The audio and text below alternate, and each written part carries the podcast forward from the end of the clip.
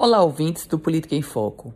O Rio Grande do Norte todo se chocou, por que não dizer o país, com um vídeo que foi encontrado no celular de José William Rocha, ele que faleceu depois de ter infartado.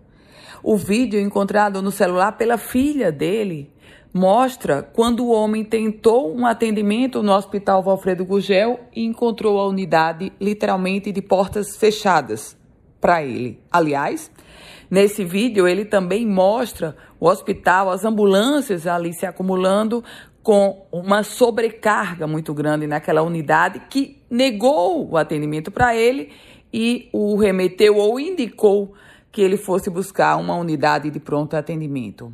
O caso de José William é simbólico porque traz o atesto, mais uma vez, do caos na saúde pública do estado do Rio Grande do Norte. Quantos Josés, quantos Williams não estão nesse momento encontrando as portas fechadas ou os hospitais, as unidades de saúde extremamente comprometidas para um atendimento minimamente adequado e competente para tratar a saúde ou o problema que ali leva a pessoa naquela unidade de saúde.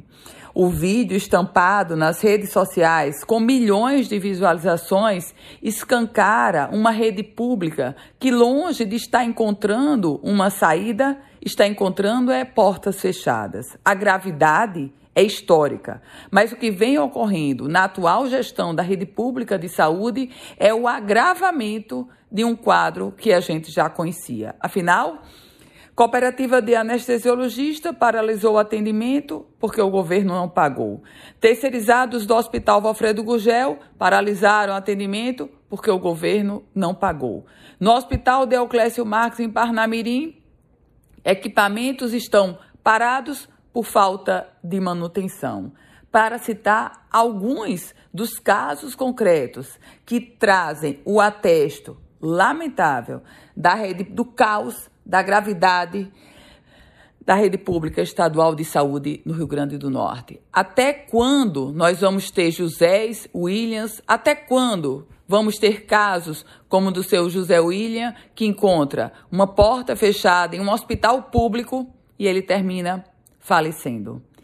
Eu volto com outras informações aqui no Política em Foco com Ana Ruth Dantas.